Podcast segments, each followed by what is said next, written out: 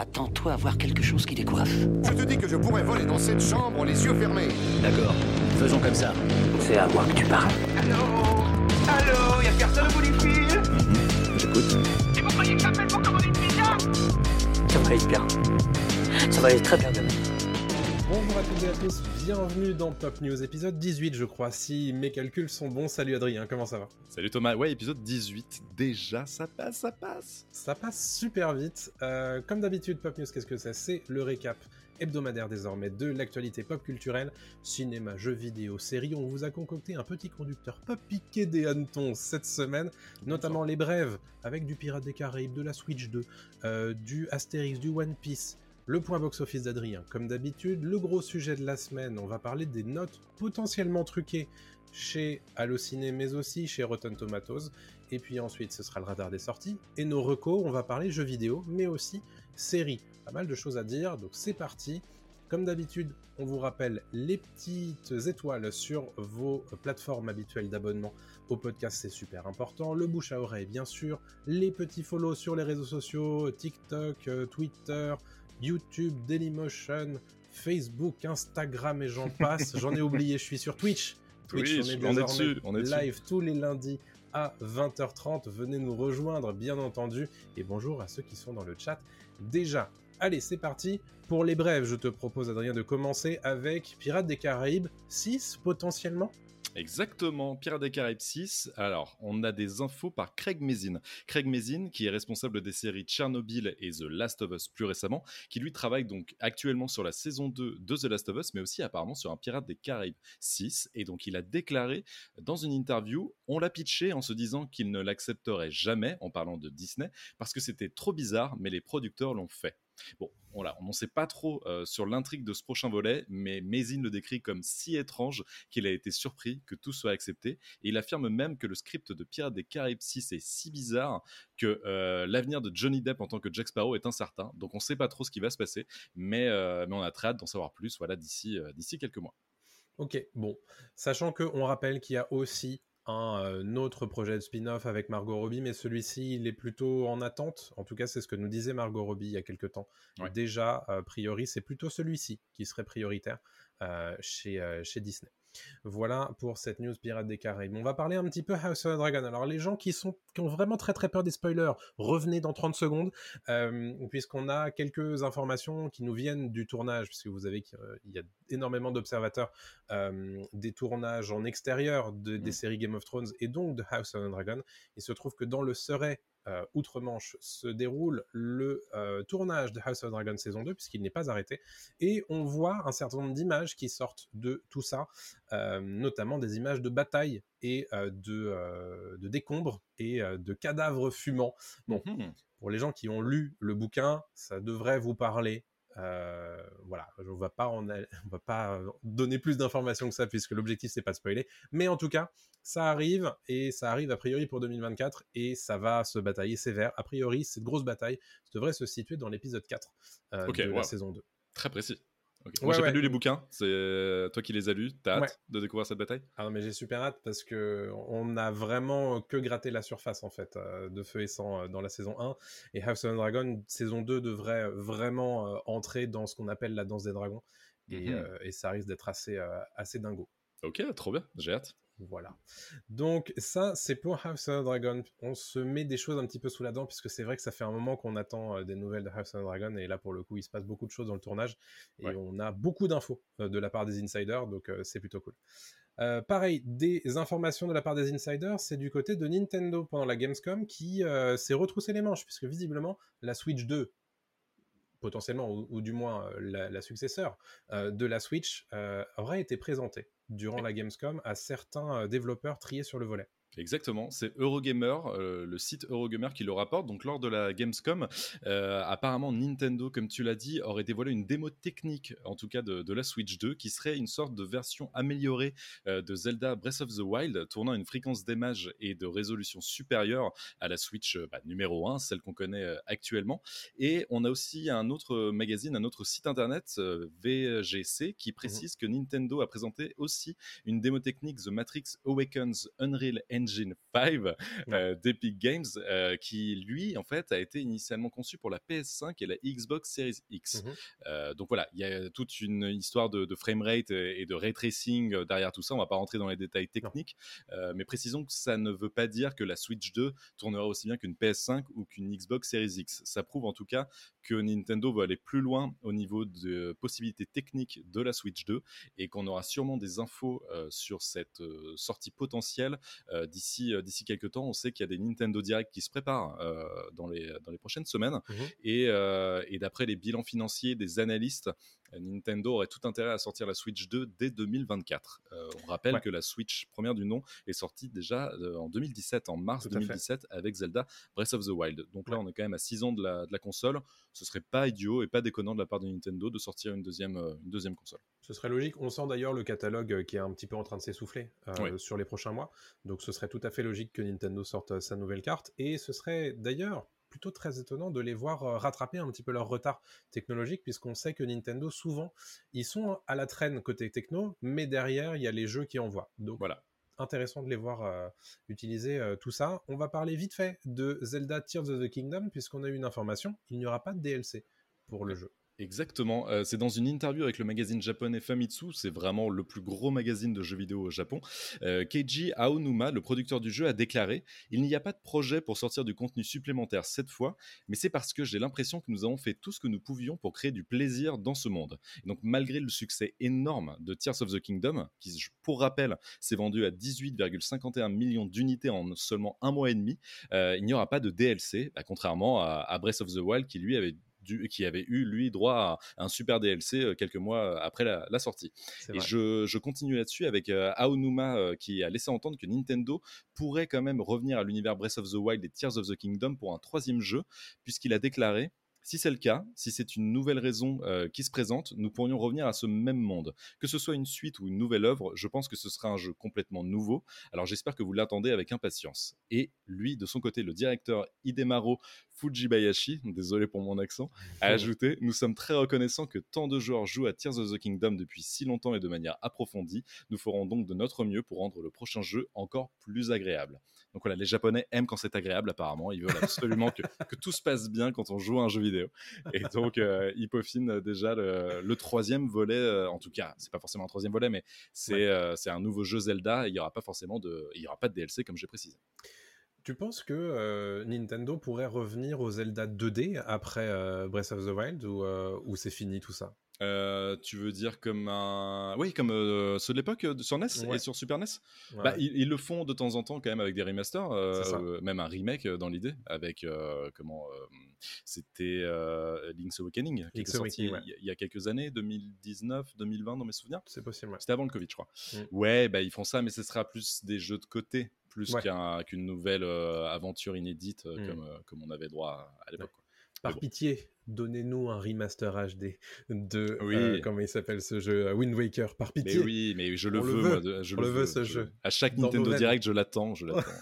Mais bon, voilà, on verra. Ok. Euh, parlons un petit peu série et grève.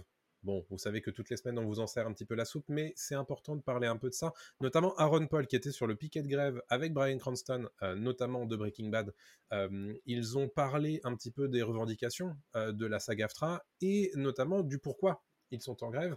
On a parlé de l'IA, on a parlé des residuals, donc euh, ces paiements rés- résiduels pour euh, chaque euh, rediffusion et ben le fait est que Aaron Paul, qui est pourtant le personnage, le deuxième personnage principal de Breaking Bad, ne touche pas un copec de chacune rediffusion en streaming sur Netflix, alors que pourtant Breaking Bad est un phénomène en réalité sur, sur Netflix. Mhm. Lui, il touche rien. Et c'est la plupart en fait des, des grosses séries comme ça, les acteurs ont tous pris la parole pour dire bah moi je touche rien, euh, ça me paraît pas normal. Ouais. Donc c'est pour ça qu'ils se battent aussi euh, les, euh, les acteurs. Et il dit que euh, bah lui c'est un peu le moment en fait pour les studios de se sortir un petit peu les doigts et de, de revenir en fait à, à quelque chose qui est simplement bah, juste pour tout le monde. Oui, oui, tout à fait. Mais puis bon, précisons que Aaron Paul, il n'a pas besoin des résiduels de, de Breaking Bad. Lui, il vit très bien sa vie d'acteur super connu. Mais ça prouve encore une fois qu'ils sont tous là. Quoi. Euh, les très connus comme les plus petits euh, sont tous sur les piquets de grève et ils sont tous unis. Et encore une fois, je le dis toutes les semaines depuis maintenant bah, le début de la grève, euh, ça va changer beaucoup de choses à Hollywood, tout ce qui se passe. Et on sent que et bah, les studios ne veulent rien lâcher, ça fait, ça fait peur et on aura des trucs à, dire tout à l'heure là-dessus, notamment côté Warner Bros. C'est assez, assez triste à voir ce qui se passe.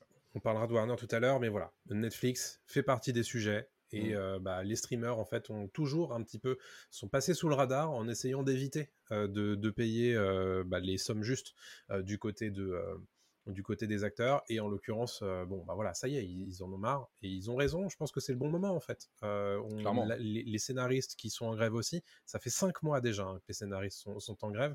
Les acteurs, ça fait un petit peu moins, ça fait euh, ça fait deux mois presque et demi. Mais je pense que là, il y a, ils, touchent un truc sur lequel ils peuvent pas transiger. Et, c'est le moment, voilà, d'arrêter un petit peu les conneries tout simplement. Arrête les conneries, merde. c'est ça.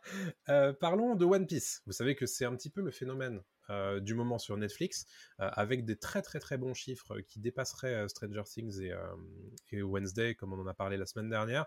On a des informations sur la saison 2. Exactement, bah, la saison 2 euh, qui, euh, se pour, qui va en fait euh, pouvoir se tourner au moment où Netflix va, déclencher la machine, parce que pour l'instant, Netflix n'a toujours pas commandé la saison 2 officiellement, même si tu l'as dit, les chiffres de lancement sont, sont excellents. Mais d'après Variety, les producteurs ont déjà finalisé en fait les scénarios de la, de la prochaine saison.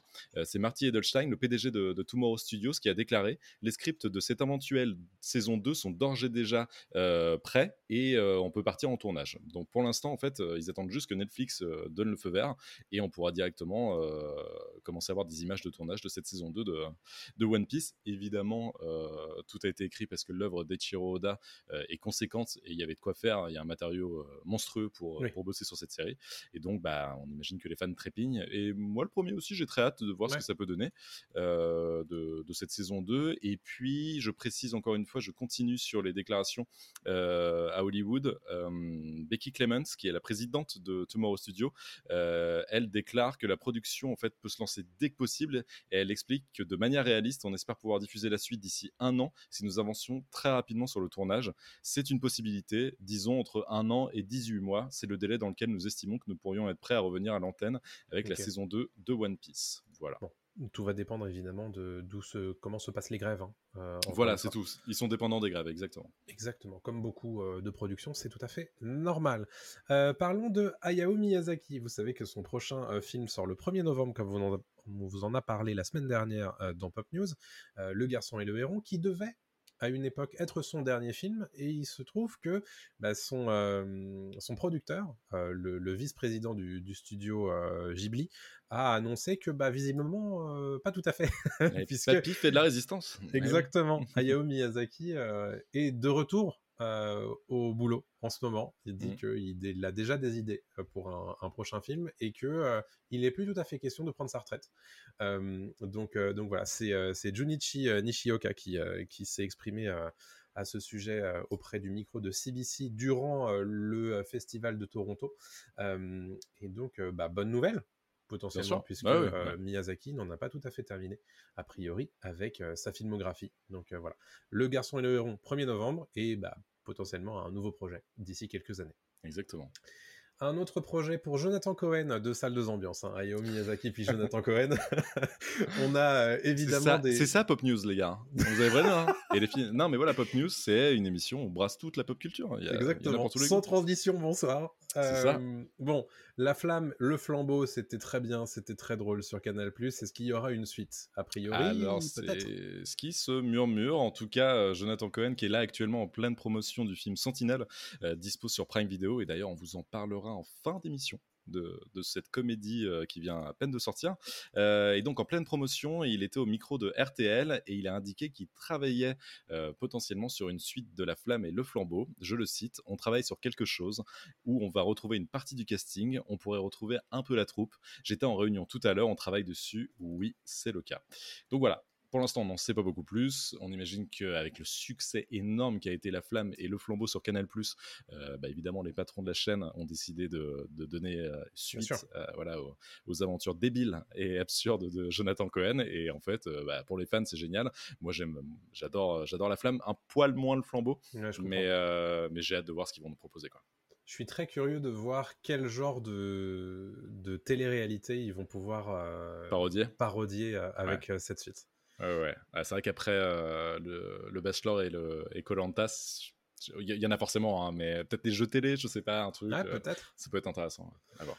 Voilà, à voir. Euh, donc ça sera pas pour tout de suite, mais s'il commence déjà à travailler, moi j'ai hâte de voir ça. Et il est sur, en tout cas, c'est Flaubert qui est sur Feuilleman aussi, avec mmh. Pierre Ninet Flaubert qui lui avait écrit une bonne partie de La Flamme et du Flambeau, Florent Bernard. Et donc voilà, toute cette équipe en ce moment bosse sur des comédies un peu débiles, et on a hâte de voir ce que ça va donner. Impeccable. Euh, on vous l'a prévenu, euh, on vous l'a promis même. Euh, Warner Bros a des choses à nous dire en ce moment qui sont pas forcément très agréables au moment de la grève, puisque vous le savez, depuis cinq mois les scénaristes sont en grève et visiblement Warner en a profité pour casser un certain nombre de contrats qu'ils avaient déjà qu'ils avaient déjà signés tout mmh simplement avec certains bah, producteurs et scénaristes de renom, notamment J.J. Abrams notamment Greg Berlanti, euh, à qui l'on doit euh, notamment euh, Lois, Superman et Lois, mais aussi tout le Berlanti Universe sur la, de la CW, à savoir The Flash, Arrow, etc., Mindy Kaling, Chuck Lorre, Big Bang Theory, tout ça. Mm-hmm. C'est un peu étonnant comme façon de faire. C'est-à-dire que, ah, vous êtes en grève? Ah, désolé. On met en pause vos contrats et c'est quelque chose qui est arrivé d'ailleurs à George R. Martin. Euh, pour HBO euh, Max. Euh, tout, tout, ça, c'est pas forcément très engageant. Alors, ça veut pas dire que Warner va arrêter de travailler avec eux, mais qu'ils ont profité de cette grève pour bah, arrêter un petit peu les, frais. quoi. Ouais, ouais, c'est étonnant. C'est étonnant. Enfin, connaissant les studios maintenant, on voit leur vrai visage. Est-ce que c'est si étonnant que ça? C'est vrai. Non, pas trop. Euh, mais c'est vrai que là, il y, y, a un côté un peu. Euh, on vous donne pas trop de choix, quoi. Vous pouvez pas vous défendre. Et euh, c'est un peu triste. Après, évidemment, c'est des grands producteurs et des grands créateurs. C'est évident. mais par contre, ça coupe quand même pas mal de projets, notamment le, le Superman de J.J. Abrams, qui avait l'air intéressant. Et, et, plein de petits trucs dont on n'a pas forcément entendu parler, mais mm-hmm. qui là, évidemment, sont. Bah, mortes en fait quoi parce que évidemment, ils ont coupé les vifs. Bah, le, timing euh, pour ça, euh, ben, entre euh, DC Studio par James Gunn et la fin du contrat avec J.J. Abrams, donc potentiellement le, Superman afro-américain qu'on nous promettait depuis des années va potentiellement pas se faire en réalité, hein, si, on lit entre les lignes. Il y a autre chose une déclaration de David Zaslav, ce bon vieux CEO de Warner Bros. Discovery, qui s'est exprimé au sujet des contenus, enfin des, des, propriétés intellectuelles que détient Warner Bros. Et pour lui, on n'en fait pas assez. Avec, avec tout ça. Donc pour lui, DC, c'est sous-exploité, Harry Potter, c'est sous-exploité, et Le Seigneur des Anneaux, tout ça, c'est sous-exploité. Il faut absolument relancer la machine et en refaire refaire, refaire. Donc c'est pour ça que lui, il a lancé ce chantier de 10 ans de DC Studio euh, avec James Gunn et Peter Safran. C'est pour ça qu'il a annoncé en début d'année euh, une série Harry Potter qui euh, durerait une décennie sur HBO Max et il va certainement nous annoncer d'autres choses du côté du Seigneur des Anneaux parce que pour lui, un des plus gros bénéfices de sa boîte, c'est tout simplement les propriétés intellectuelles et pour lui, Warner Bros ne fonctionne jamais aussi bien que quand bah, ces propriétés-là, euh, elles tournent sans, arrêt au cinéma. Quoi. Bien sûr, Non, mais l'argent appelle l'argent. Exactement. Tu, sens que le mec, euh, la créativité, c'est pas son délire. Non. Il préfère plutôt faire plaisir aux actionnaires. Hein, mais bon. Ouais, ouais, il y a un côté très clinique dans tout ça, mais bon, on commence à connaître. Hein. Euh, les déclarations de Bob Iger et de David Zaslav, en général, elles sont toujours à peu près sur la même longueur d'onde. Oui, hein. on, commence à connaître. Mm. très bien. bonne nouvelle pour les collectionneurs. Astérix et Obélix Mission Cléopâtre revient euh, en DVD et en Blu-ray, avec, euh, enfin surtout en Blu-ray, avec une édition collector qui s'annonce euh, bah, gigantesque en fait. Assez incroyable. En fait, après la sortie, la ressortie du film en juillet dernier, qui avait cartonné au cinéma, hein, les gens c'était, avaient répondu présent pour la, ressortie du film d'Alain Chabat. En fait, là, ils ont prévu de sortir un coffret DVD et Blu-ray le 13 décembre prochain, assez conséquent, dans lequel on retrouvera un doc sur la restauration du film en 4K, parce que c'était quand même pas une mince affaire de reprendre tous les assets comics de l'époque et puis remettre tout ça au goût du jour. Il y aura un commentaire audio, les teasers de l'époque, la pub Cineboost justement qui a permis la restauration du film en 4K, le making of qui s'appelle le comment qu'on a fait, des scènes inédites, le director's cut évidemment, une affiche du film et surtout un jeu de société. Mmh donc voilà, c'est Alain Chabat régale encore une fois, il sait faire plaisir à, ses fans, un peu comme dans le Burger Quiz, il, est, il, est, toujours toujours là pour mmh. pour régaler. Et en parlant de coffret collector, je vais parler d'un autre coffret qui lui aussi intéressera de nombreux fans. C'est le coffret des 100 films Disney qui vient d'être annoncé. Il s'appelle très exactement le Disney Legacy Animated Film Collection, dans lequel on retrouve 100 films d'animation de Disney, que ce soit Walt Disney ou Pixar. Mmh Ils sont tous regroupés dans ce coffret qui est relié en trois volumes, qui se déploie à la manière d'un livre d'histoire. Mmh et donc, on retrouvera à l'intérieur euh, des designs d'affiches originales, des codes numériques pour chaque film, ainsi qu'une lithographie euh, du, du, prochain film Disney qui s'appelle Wish. Euh, il y aura un certificat d'authenticité et puis, bon, pourquoi pas, des oreilles de Mickey Mouse en cristal gravées du logo Disney 100. Magnifique magnifique. pour l'instant, il n'y a pas de sortie en France, mais cette collection en édition limitée sera disponible le 14 novembre prochain et attention, avec des précommandes qui commencent au prix, au tarif de 1500 dollars. Ah. J'allais te, te, faire jouer au juste prix. Bah oui. J'allais te demander combien tu pensais qu'ils allaient vendre ça. Moi, j'étais sur 1000 dollars. Ouais, mais quand j'ai vu la somme, j'ai fait oh là là, 1500 dollars. quoi. évidemment, ça va partir, il hein, n'y a aucun souci. Ah euh, mais, euh, mais quand même, un coffret qui regroupe les 100 meilleurs films de, de Disney, c'est pas tous les jours non plus. Euh, et pour rappel, c'est les 100 ans, hein, Disney. Hein. c'est pour ça qu'ils font ça. et là, tu as du Bambi, tu as du Blanche-Neige, tu auras Toy Story, tu auras tout. Il y a tout ce qu'il faut si vous avez euh, les moyens, je pense que c'est intéressant. J'attends de voir la qualité quand même du produit, parce qu'on l'a vu qu'en image euh, vite fait. Ouais. Euh, c'est du carton pâte nul, mais, mais en tout cas, c'est quand même un objet de collection. Ouais, bah disons que si tu... Déjà, sans Blu-ray si tu le mets à, à 10 balles le Blu-ray, euh, oui. t'es, déjà, t'arrives déjà à 1000 balles. Hein, donc, euh, quoi qu'il arrive. Euh, bon. Et oublie pas. Joli objet en tout cas. Ouais, ouais, non, joli objet, mais oublie pas les, les oreilles de Mickey en cristal. Ah oui, c'est hyper important. C'est ça qui fait monter la. collector. C'est ça qui fait monter la, note. Ah bah c'est sûr. Bon bref, si vous avez euh, les poches longues, euh, n'hésitez pas à investir hein, si ça vous intéresse et que vous êtes un Disney film, bien entendu. Euh, on va terminer notre section brève avec des petites nouvelles de Beetlejuice 2.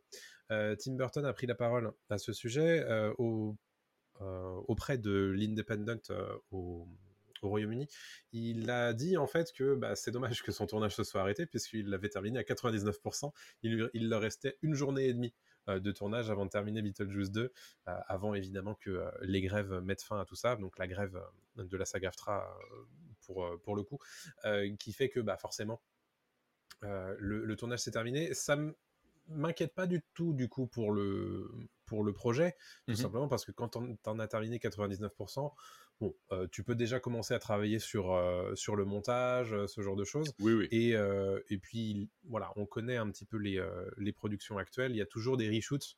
Donc, cette journée et demie, ils vont très certainement la, coller ailleurs à un, moment, à un moment où ce sera opportun.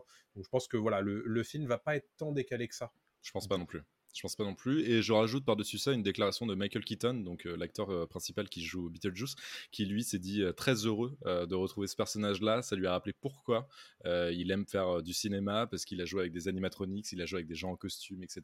Donc voilà, il a, retrouvé un, plaisir de gamin, c'est ce qu'il a dit dans une interview très récemment. Malheureusement, je n'ai plus la source exacte, mais, mais voilà, il parle du film comme un, comme un vrai plaisir et surtout de retrouver Tim Burton aussi. Bah oui. ça, lui fait, ça lui fait grandement, grandement plaisir. Bien sûr. Donc Beetlejuice 2, euh, c'est toujours prévu pour euh, bah, la fin de l'année prochaine. Mmh euh, de mémoire, je crois que c'est aux alentours de Thanksgiving, octobre-novembre aux États-Unis. Donc on en reparlera d'ici là. Mais avant ça, tu vas nous faire ton point box-office, Adrien. Exactement. Et on va commencer comme d'habitude par parler de Barbie, qui à chaque fois cartonne. Oh, il y en a marre de Barbie, c'est bon. Je, sais, je sais, mais je sais pas quand est-ce que ça va se terminer. Hein, mais, mais ouais, je pense que c'est pour bientôt quand même. Barbie qui a déjà fait 1,4 milliard de dollars de recettes dans le monde, dont 620 millions aux USA. Donc voilà, encore une fois, Barbie est numéro 1 depuis plusieurs mois, depuis cet été. sera le film indépassable de 2023, je pense. Là, je vois pas d'autres films en fin d'année qui pourraient, qui pourraient l'exploser. Bon, on verra bien. Et en France, il a déjà fait 5,5 millions d'entrées. Donc c'est aussi, c'est aussi assez énorme. je passe à Oppenheimer le film de Christopher Nolan, qui lui est à 891 millions de dollars de recettes dans le monde au terme de son huitième week-end, avec 315 millions de dollars récoltés aux États-Unis et 46,8 millions de dollars récoltés en Chine après seulement deux week-ends. Donc il performe très très très bien en Chine, euh, ce qui devrait lui permettre de finir autour des 950 millions de dollars. Donc il y a peu de chances qu'il dépasse le milliard, mais sur un coup de bol, on sait jamais, euh, pourquoi pas quoi. Mais en tout cas, il va le frôler dans tous les cas. Il va frôler le milliard de, recettes dans le monde. Euh, en France, il a plus 4 millions d'entrées, euh, ce qui est aussi très très bon.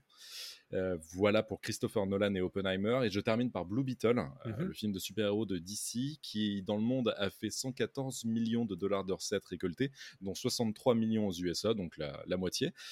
Bon, le problème, c'est que son budget est aux alentours de 100 millions de dollars.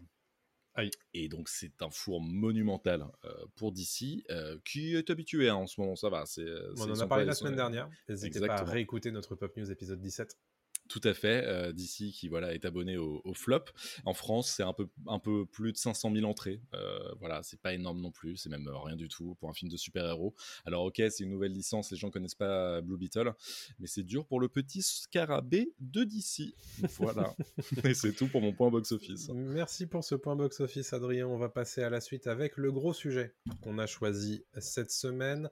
En fait, euh, tout simplement, on a vu euh, sortir une une enquête de Vulture aux États-Unis qui a exposé tout simplement le concept de Rotten Tomatoes et la facilité avec laquelle il était possible de détourner tout, ceci. Donc, qu'est-ce que c'est que Rotten Tomatoes? C'est un agrégateur de critiques cinéma qui donne du coup une note certifiée frais ou non à chacun des films qui sortent. Donc tout ça, c'est on va voir les dizaines et les dizaines de critiques qui sont sorties autour d'un film, et ensuite on va déterminer si elles sont positives ou négatives, et, ensuite on fait la moyenne arithmétique, ce qui donne un pourcentage. À partir de 60%, le film est certifié frais. en dessous, bah, du coup, c'est des tomates pourries. Donc, euh, c'est pas bon à aller voir. On, mmh. on, se doute bien que tout ça, ça euh, intéresse euh, les studios, puisque tout ce qui permet de faire venir les gens en salle, bah, c'est évidemment important. Tout ce qui les empêche de venir voir un film, ça les embête un petit peu.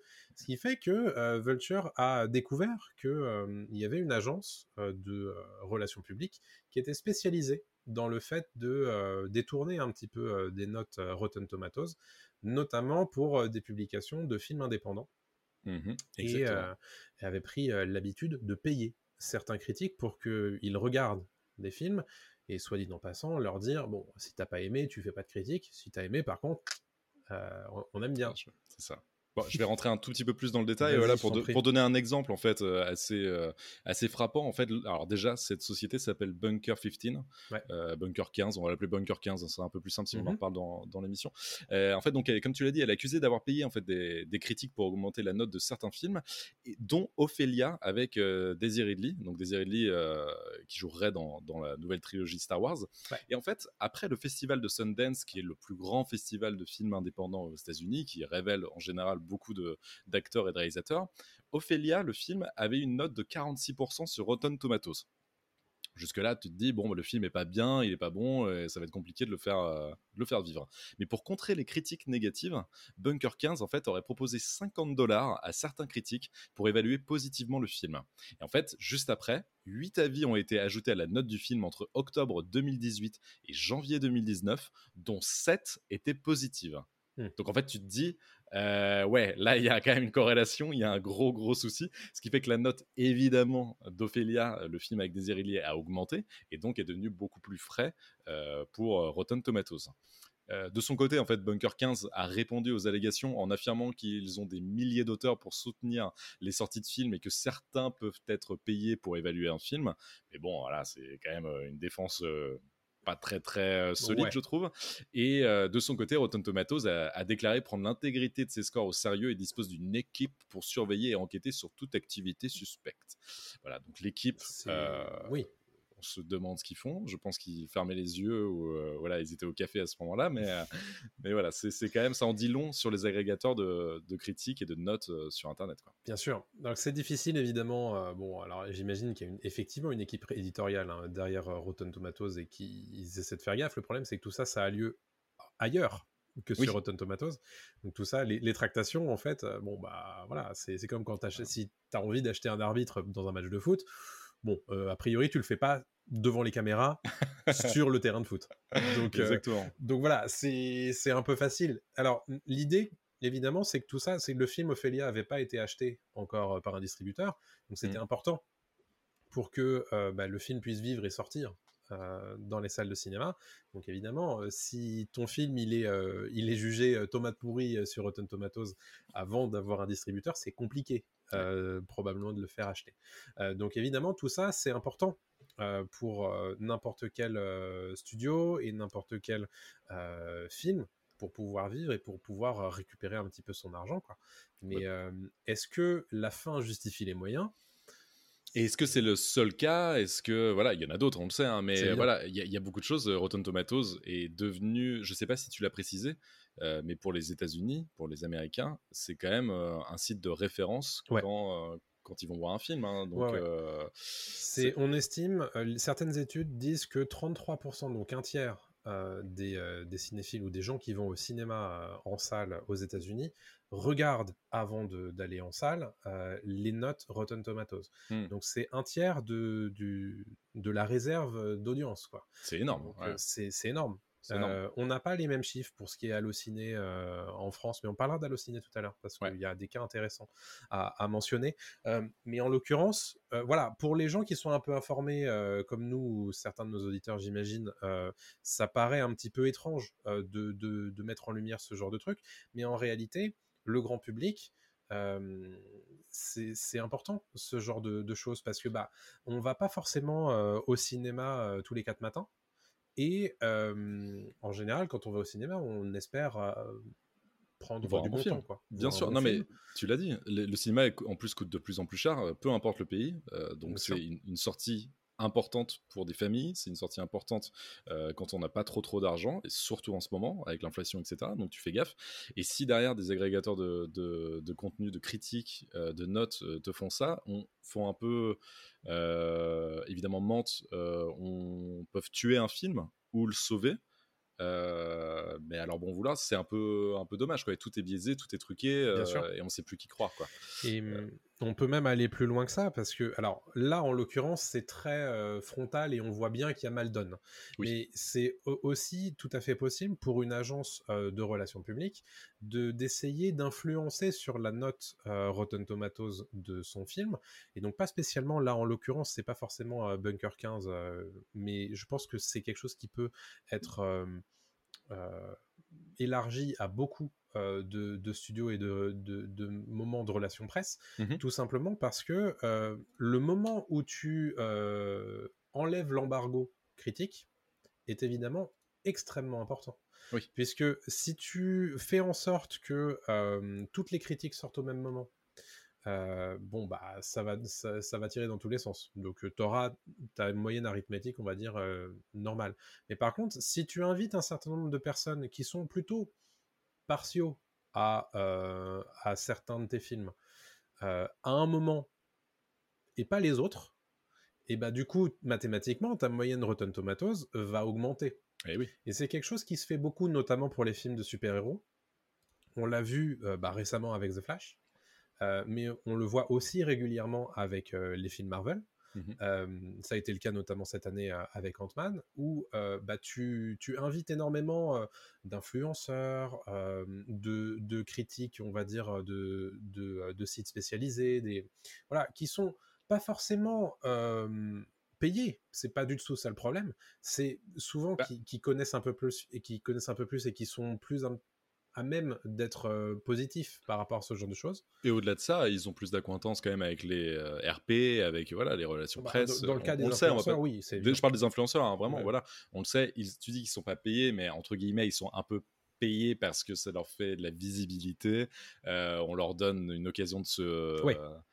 De se, se montrer. comment- de se montrer etc tu vois donc moi bien sûr. Bon, voilà. Mais les gens sont pas dupes dans l'idée. Euh, les gens ne sont pas dupes, monsieur Thomas. Les gens ne sont pas dupes. Euh, les gens le savent euh, que, que justement tout ça, ça vaut pas grand chose. C'est comme Non. quand tu regardes une affiche. je regardais l'autre fois l'affiche des Tortues Ninja. C'était fun. euh, Combini. Et tu fais, ouais, ouais, bah là c'est bon, bah, j'y vais, quoi. C'est écrit fun, Combini. c'est- sûr que là, le journaliste, il est tip, il est tip top, quoi. Euh, tu vois, ces genres de trucs, les gens, je pense, ça marche plus sur eux. Est-ce que ça a déjà marché? Je sais pas. Ouais. Mais par contre, euh, le fait de, de, de- de faire passer la critique de cinéma, qui est quand même un, un- un bel, euh, une belle forme d'écriture. Enfin, moi, j'aime Mm. beaucoup les- les- la critique de cinéma, ou la critique de musique, la critique de jeux vidéo, peu importe, la critique en tant que telle. euh, Moi, je trouve que c'est super cool. Mais par contre, la faire passer juste pour une note et qu'en plus tu puisses la changer euh, Oui. comme ça, comme tu veux, en, en- avec des pots de vin, Hmm. là, ça fait chier. Moi, ça, ça, ça me pose problème, quoi. Ah bah c'est c'est évident. Alors, ce qui, le truc, c'est que la, la critique cinéma particulièrement a toujours été plus ou moins euh, liée à une note. C'est-à-dire que euh, on, on pratique beaucoup la notation euh, sur les critiques de cinéma. Vous allez dans n'importe quel magazine spécialisé, les critiques, c'est entre 1 et 5 étoiles. Ouais. Ou assimilé. Tu, vois, tu regardes Mm. Télérama, c'est pas des étoiles, mais bon, t'as quand même une note. C'est plus Elvis, c'est des Pénélope maintenant, je crois, avec Pénélope Ouais, Bagieux. C'est vrai. c'est ça. Euh, mais euh, tu vois, donc, et c'était bon, ça n'a rien à voir, mais le jeu vidéo c'est encore pire. Ah ouais, Euh, ouais. mais, mais en l'occurrence, il y a toujours eu ce côté, euh, on note un film.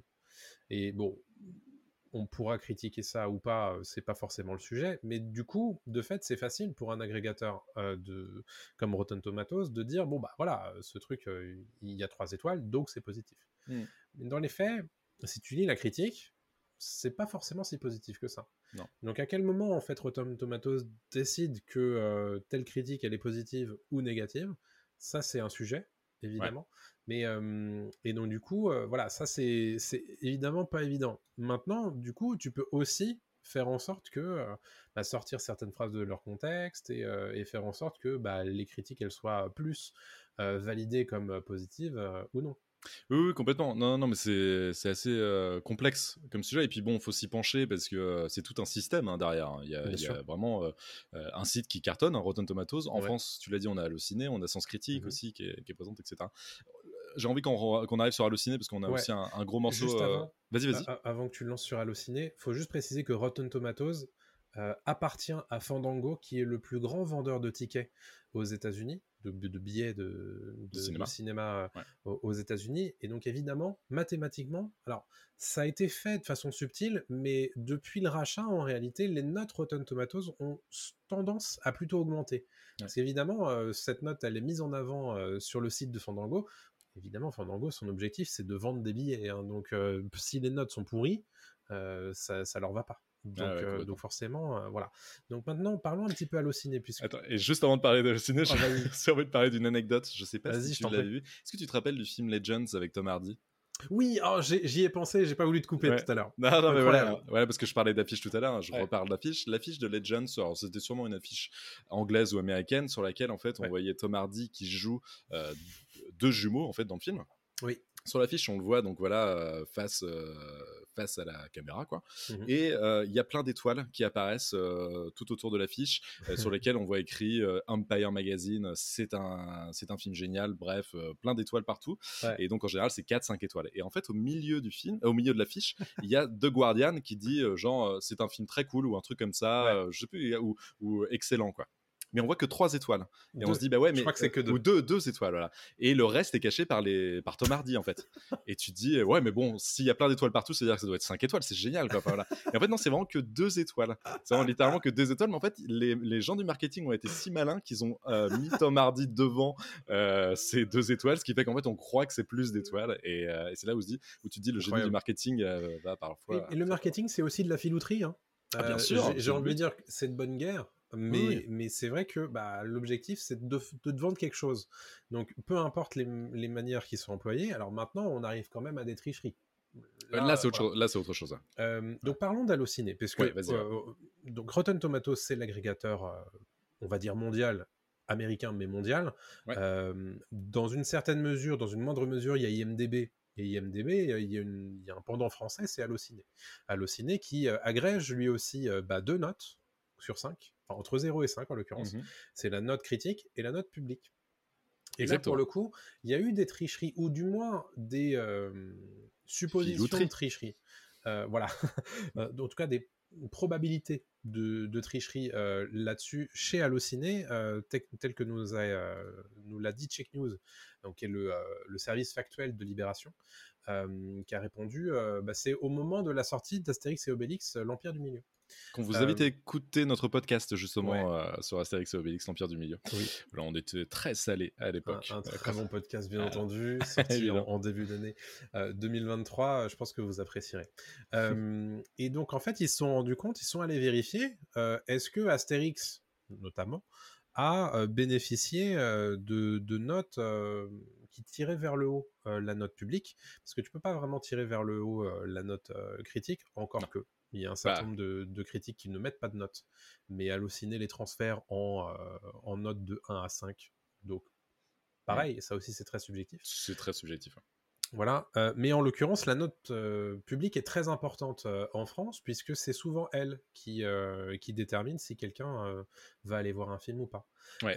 et en l'occurrence, celle d'Astérix, c'était assez, enfin, assez élevée a été à moins de 2, mais disons que le jour de la sortie, il est passé de 1,3 à 1,8. Oui. Ce qui est quand même ce qui est énorme hein, quand on y pense. Hein, ce qui est énorme. Bah, sur des milliers de notes, c'est beaucoup.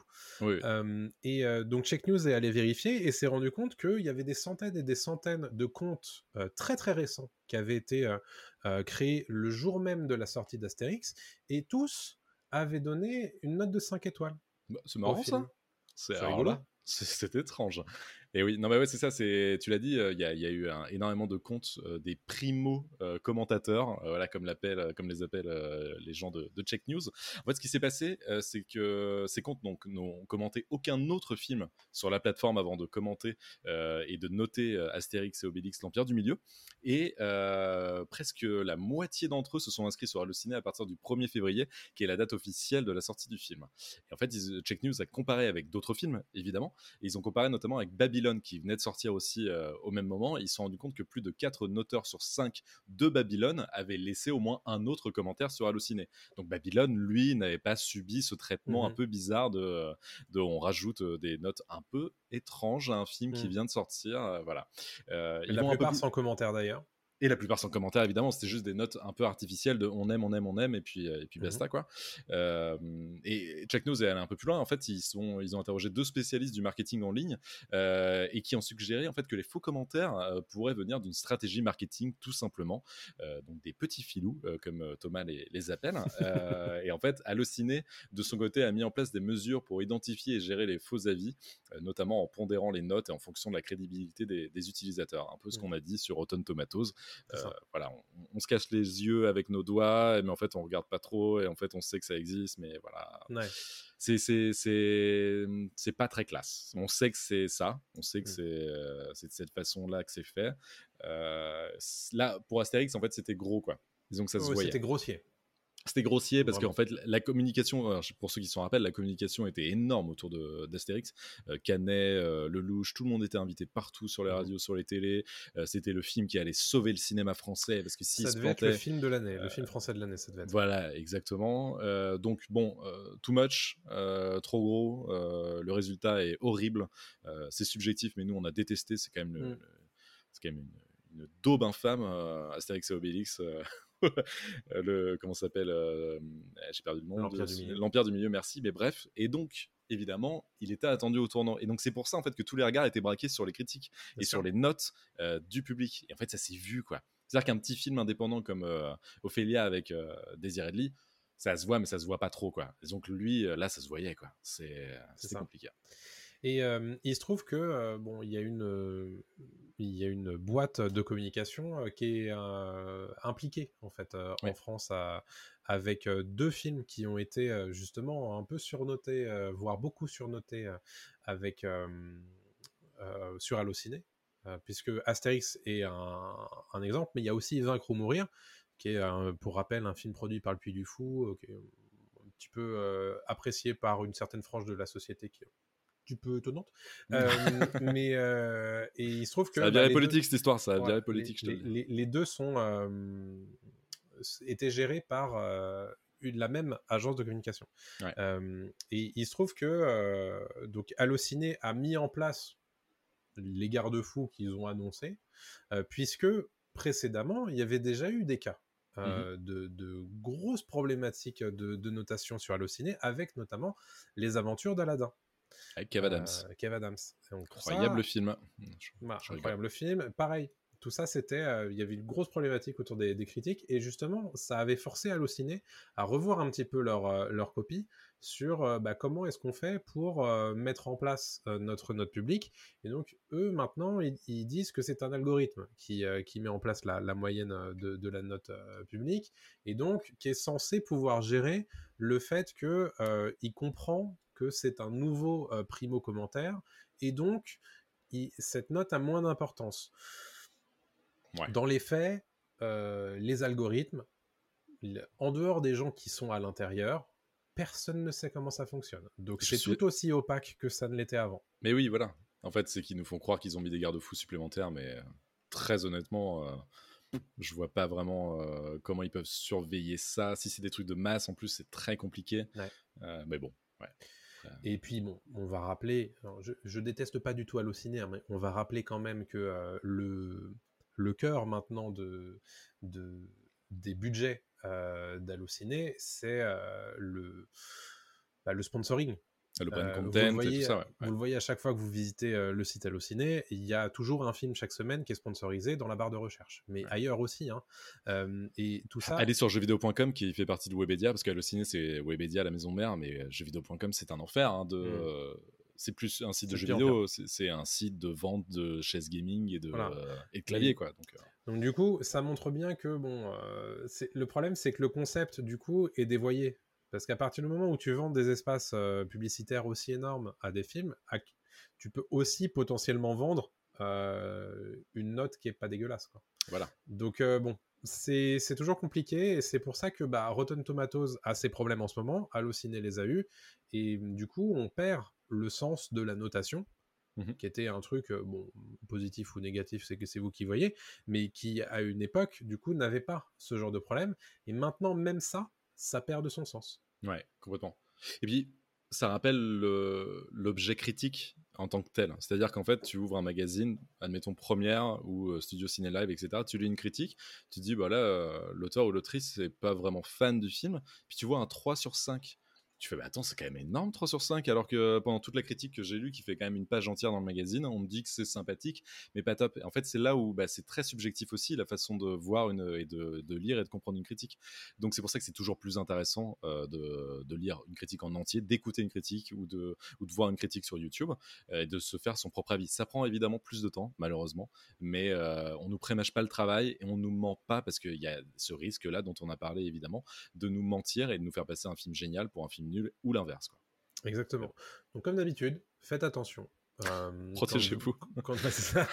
Protégez-vous. Faites attention quand vous regardez, vous voyez des informations sur Internet, évidemment, tout particulièrement quand ça fait l'objet d'une communication marketing officielle euh, d'un studio. euh, quand on met en place, quand on met en avant une note Rotten Tomatoes ou une note Allociné, ça veut tout et rien dire en réalité.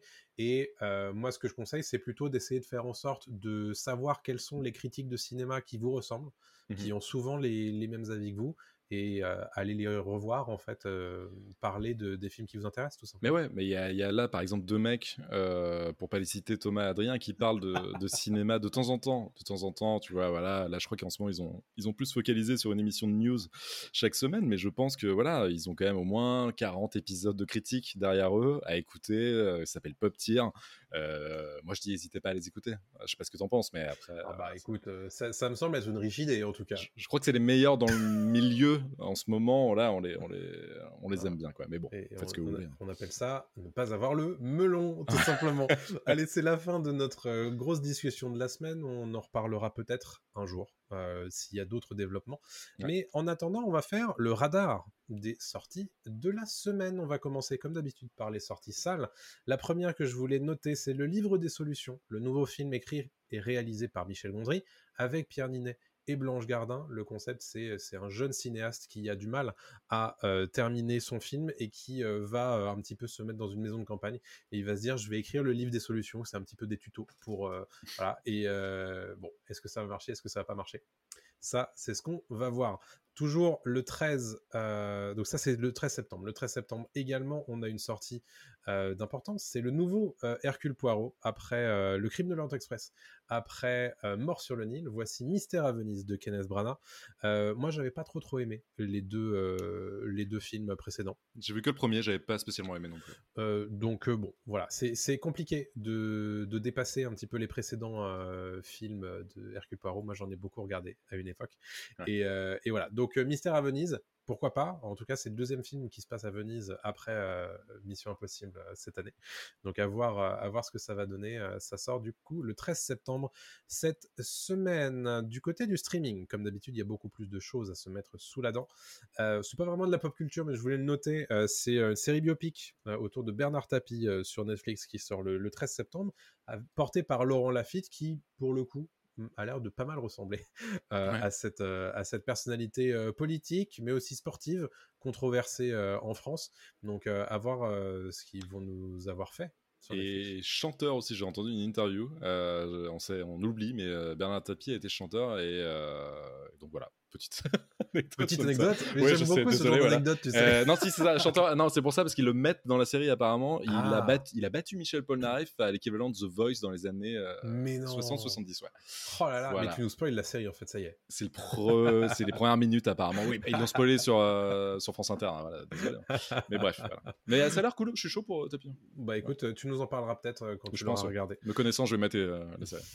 13 septembre du coup sur Netflix. également 13 septembre, mais cette fois sur Apple TV+, c'est la saison 3 de The Morning Show, euh, cette fameuse série qui est euh, avec euh, campée par Jennifer Aniston et Reese Witherspoon. c'est autour d'une d'un plateau de télé en fait, de, d'une d'un le télématin américain. Ouais, c'est ça. Le télématin américain, donc c'est un peu le Good Morning America, mais version Apple TV+. Et évidemment, beaucoup de, de problématiques dans les coulisses et, euh, de, jalousie entre euh, les différents euh, acteurs de tout ça. je sais que tu me l'avais beaucoup recommandé, j'ai toujours mmh pas regardé, mais la saison 3 arrive sur Apple TV+, donc via Canal en France notamment, ou directement avec votre abonnement à Apple TV+. la saison 1 de Rictus arrive sur OCS le 14 septembre, c'est campé par Fred Testo, et le concept de cette série un peu loufoque, c'est que bah, on n'a plus le droit de rire et euh, bah, ce, le monsieur, en fait, enfin le personnage qui est, euh, qui est campé par Fred Testo, fait rire les gens malgré lui. Et donc, euh, la police du rire va venir essayer de, de le choper, quoi. Donc c'est le pitch, est le, pitch est rigolo. donc voilà, c'est sur OCS pour les gens qui sont toujours abonnés. Et côté, ils sont pas nombreux. C'est ça. Ils sont pas nombreux. Malheureusement. Je, le mentionne quand même pour eux. Euh, les sorties SVOD, euh, donc via ah. Canal. Euh, donc on en parlait tout à l'heure, Astérix et Obélix, l'Empire du Milieu, sera disponible sur Canal Plus à partir du 15 septembre. Euh, je vous confère à notre épisode de Pop Tier qui lui est dédié. on nous en a dit des nouvelles, donc n'hésitez pas à, aller regarder le film et à nous écouter en parler. Juste après, ça devrait être un, visionnage et un écoutage très très apprécié, je pense je pense. Vous pouvez faire la même chose avec euh, notre épisode sur The Fablemans, puisque The Fablemans de Steven Spielberg, qui est un des films qu'on a le plus apprécié cette année pour le coup, euh, arrive le 17 septembre sur Canal+, en SVOD. Euh, une lettre d'amour au cinéma par Steven Spielberg, mais aussi une lettre d'amour à ses parents. Mm. c'est un film très personnel et qu'on a, nous, vraiment beaucoup apprécié. Et on n'est pas les seuls, hein, pour le coup. Euh, côté sortie jeux vidéo, je vous en note deux. Vous avez la sortie d'accès anticipé de Dune Spice Wars, qui est un jeu exclusif PC, qui est un jeu de stratégie dans l'univers euh, de Dune. Ça sort le 14 septembre. C'est déjà disponible euh, en accès anticipé, mais là, ça sort d'accès anticipé, donc le jeu est dans sa forme officielle. Dune, les guerres des épices. Exactement. On aime bien, en français. Et le 15 septembre, vous avez un remaster pour les gens qui apprécient les RPG japonais. C'est Baton Kaitos 1 et 2 remastered HD. Alors il faut savoir que moi la petite histoire c'est que ce jeu j'ai toujours voulu l'avoir sur euh, sur euh, GameCube, Nintendo GameCube et euh, j'ai jamais pu l'avoir parce que à l'époque il coûtait extrêmement cher et, et, voilà. Les deux sortent désormais sur Switch. en version HD le 15 septembre. Donc est-ce que je vais craquer, est-ce que je vais pas craquer? Mais craque, craque. On verra. Voilà, c'est la fin du radar des sorties pour la semaine. On va passer aux recommandations. Allons-y. On va commencer avec toi, Adrien, puisque tu as regardé Sentinelle, qui était euh, dans mon radar des sorties euh, la semaine dernière. C'est euh, le film campé par Jonathan Cohen. Mm. flic le jour, chanteur la nuit. Chanteur le jour aussi. Hein. Euh, alors, ouais, François Sentinelle de son, de son prénom euh, est flic à La Réunion. Et, euh, et en fait, il est meilleur Non, il est pas meilleur chanteur que flic, il est nul dans les deux. c'est compliqué, les capitaines de police, il tombe en fait dans une affaire d'enlèvement. Et comme c'est un débile profond, évidemment, rien ne va se passer comme prévu. Il va y avoir des gags à foison. Et le problème de ce film, c'est que Jonathan Cohen, et on lui donne carte blanche. Et des fois, c'est incroyable. Et ah, ouais, le problème de Cohen, c'est qu'il faut le cadrer. Et euh, pour l'instant, très peu de réalisateurs ont réussi à le cadrer. Hmm. Sauf peut-être dans Enorme avec Marina Foïs, sauf peut-être même dans Family Business où il tient des fois un rôle un peu, un peu différent. Et là, en fait, il est vraiment en roue libre total. Et donc, si on déteste Jonathan Cohen, on va détester ce film-là, c'est évident. Mais si on aime bien Jonathan Cohen, soit on va se marrer à fond, soit comme moi, il y a des trucs où on va être blasé, on va faire ouais, ouais, ok. Et des fois, on va exploser de rire sur une vanne de l'espace, mais qui va durer peut-être 5 secondes, mais qui est incroyable. Donc, en fait, le film aussi tout le temps entre c'est pas très très bon, euh, c'est filmé, c'est pas fou non plus. Euh, voilà, euh, niveau mise en scène, c'est il tente des trucs, mais c'est pas non plus une vraie folie. mais des fois, il y a des vannes qui fusent. Il y a, y a une, une, séquence qui me fait mourir de rire où, dans le film, alors je précise aussi que son comment Jonathan Cohen joue en duo avec Raphaël Quenard. Et Raphaël Quenard, c'est Yannick euh, dans le dernier euh, comment euh, Mister Oiseau, Dupieux, donc Quentin Dupieux. Donc Yannick, allez le voir. Hein. Yannick, c'est incroyable comme film. Euh, genre, euh, c'est vraiment l'un des, des, des, films les plus drôles que j'ai vus ces derniers mois. Et Raphaël Quenard, et il est stratosphérique dans, dans, Yannick. Et donc là, il est très très bon aussi avec, avec Jonathan Cohen. Et donc il y a une scène, une séquence dans laquelle Jonathan Cohen fait semblant d'appeler quelqu'un parce que Raphaël Quenard lui demande de le faire ils sont tous les deux ensemble et euh, Cohen fait oui allô? Oui c'est moi non mais faut pas faire ça oui voilà il le dit très il le dit très très vite et là Connard lui fait non mais là vous avez pas mis assez de pause là là non mais en fait je sais que c'est un faux appel vous avez pas mis assez de pause et tu fais oh non et tout oh non ok donc il rappelle il fait oui bonjour oui, c'est moi. voilà. il met beaucoup trop de pauses en fait dans ces trucs. Et l'autre fait non, c'est un faux appel aussi. Et en fait, ça dure très, tellement longtemps, mais c'est une idée de génie en fait. C'est une idée de voilà de, timing comique qui mm. sur moi fonctionne très bien. Mais j'avoue que les trois quarts du temps, c'est moyen, quoi. C'est poussif un peu. C'est un peu poussif, quoi. Mais, euh, mais euh, Cohen, euh, il, est, il, est, incroyablement drôle, ce type. c'est assez fou, quand même, de, de, cette énergie qu'il a, quoi. Voilà. Mais de toute façon, ça passe ou ça casse, hein, ce genre de truc. Ouais, ouais, tout à fait. Donc, c'est disponible sur Prime Video pour les gens qui sont intéressés. C'est ça, et je euh, termine juste en disant vite fait que ça ressemble un peu à Hot Y a-t-il un flic pour sauver la reine, etc. Euh, ce genre de, de trucs, où c'est loufoque et euh, ça part un peu en gag débile, et, mais pas assez poussé non plus, quoi. Des fois, ça revient trop à la réalité, donc c'est un peu chiant aussi. Bon, voilà. Je suis en train de me dire que du coup, la vignette de cette vidéo extrait sur YouTube, ça va être la tronche de Jonathan Cohen et les personnages de Baldur's Gate 3. Ça n'a aucun sens, mais c'est pas grave. Faites-vous un jet de dés pour chanter euh, sur l'île de la Réunion, tu vas faire, sais pas. C'est donc ma reco de la semaine. Parce que je vous en ai parlé euh, la semaine dernière, puisque c'était dans le radar des sorties. Euh, c'est sorti sur un sur PS5 euh, la semaine dernière. C'est sorti sur, euh, sur euh, PC au début du mois d'août dernier. Qu'est-ce que c'est que Baldur's Gate 3 Alors évidemment, c'est la suite de Baldur's Gate 1 et 2. Bon, c'est pas du tout nécessaire d'avoir joué à Baldur's Gate 1 et 2 pour pouvoir profiter de Baldur's Gate 3. D'ailleurs, c'est pas du tout développé par les mêmes personnes. Qu'est-ce que c'est? C'est un, un RPG un jeu de rôle euh, qui se joue sur ordinateur ou maintenant sur euh, PS5 et bientôt sur Xbox avec euh, une manette. Et l'idée, c'est que vous contrôlez des personnages et dans un univers de fantasy. C'est assez classique. Hein, vous êtes possédé par une, entité un petit peu étrange euh, et vous devez essayer de vous en, euh, vous en départir. Et euh, vous rencontrez un certain nombre de personnages autour de vous qui vont beaucoup interagir avec le personnage principal dans un univers de fantasy, celui de Donjons et Dragons. dans Les Royaumes Oubliés, qui est le setting, on va dire, le plus connu de Donjons et Dragons. c'est vraiment super bien. Pour, faire, pour la faire courte, parce que c'est vraiment une introduction parfaite au monde de Donjons et Dragons et aux mécaniques de jeu de Donjons et Dragons, puisqu'en réalité, c'est un jeu Donjons et Dragons où vous pouvez choisir la classe de personnage, l'espèce du personnage, exactement comme vous le feriez dans un, dans un jeu de rôle, on va dire papier. Euh, et c'est le meilleur moyen, je trouve, pour s'introduire à tout ça et Mm. comprendre un petit peu les mécaniques du jeu. Il y a un nombre de choix qui est absolument dingue et qui ont toutes des conséquences sur le monde du jeu.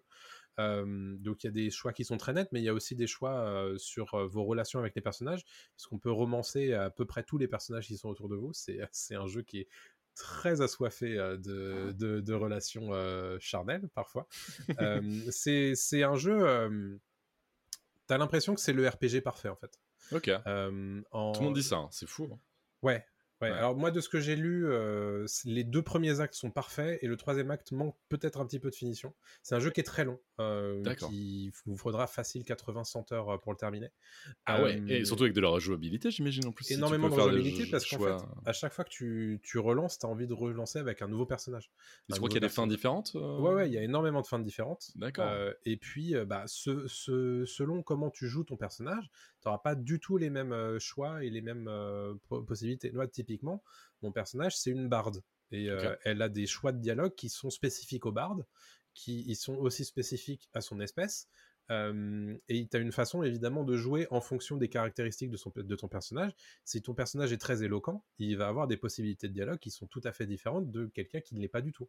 Ah. Euh, donc vraiment, euh, c'est passionnant. Je veux mentionner un truc particulier, c'est que tout est doublé en anglais, tout Mhm. est sous-titré et, et c'est très très bien traduit, mais il n'y a pas de VF.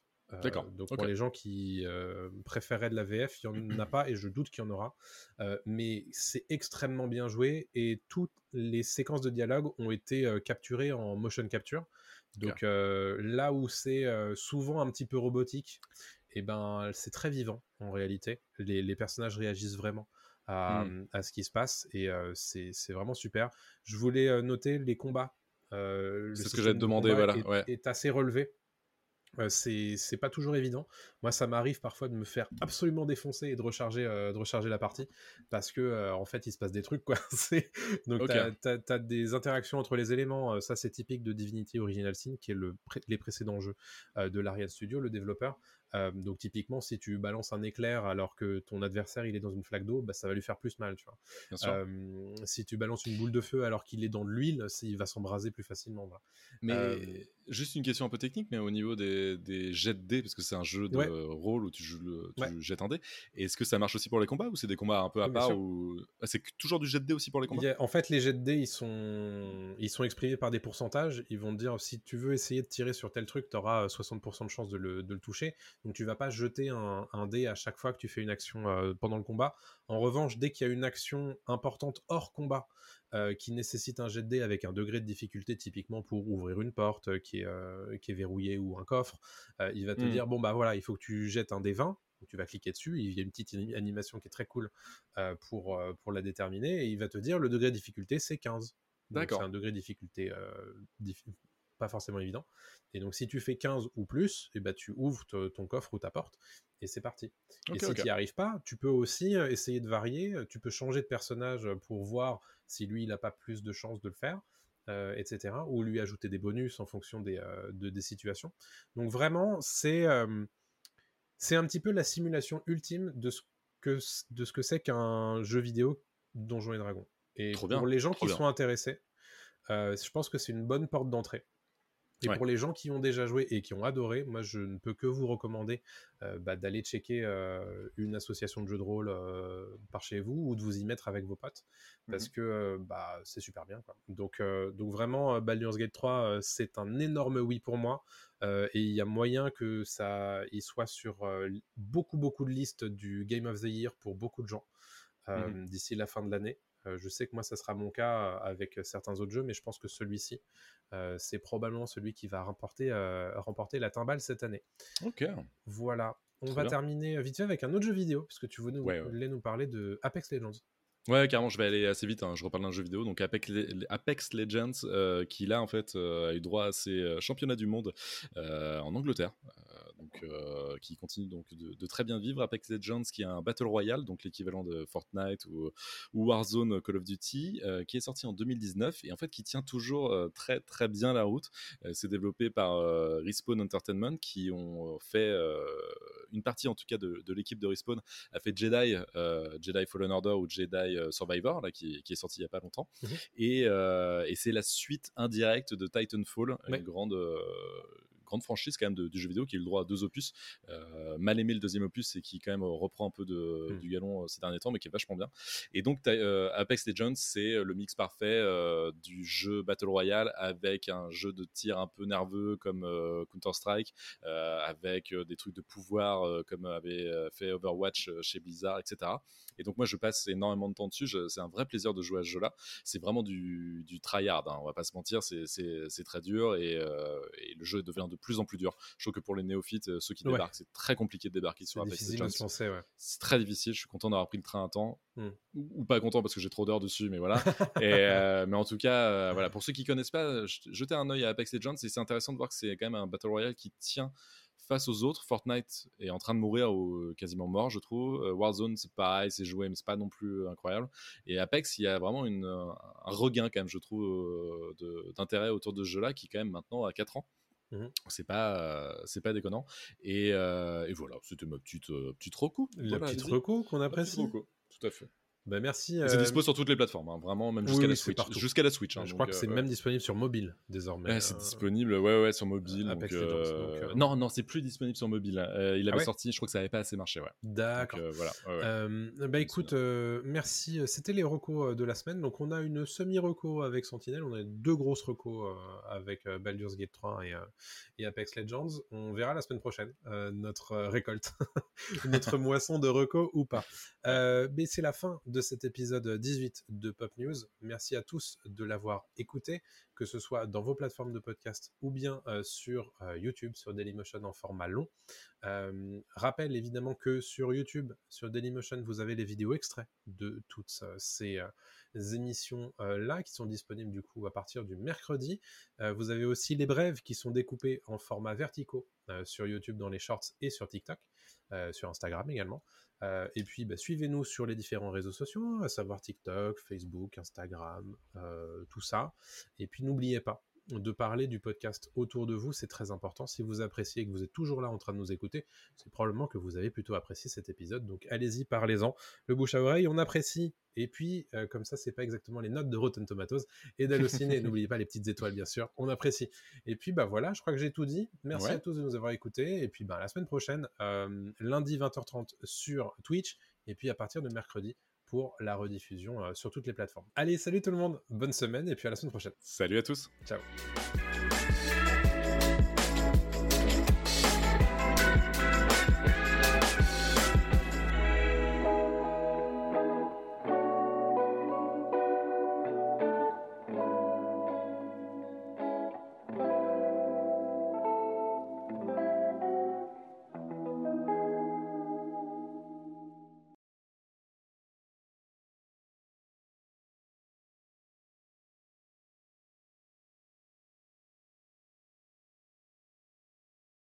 La terre est fermée pour la journée.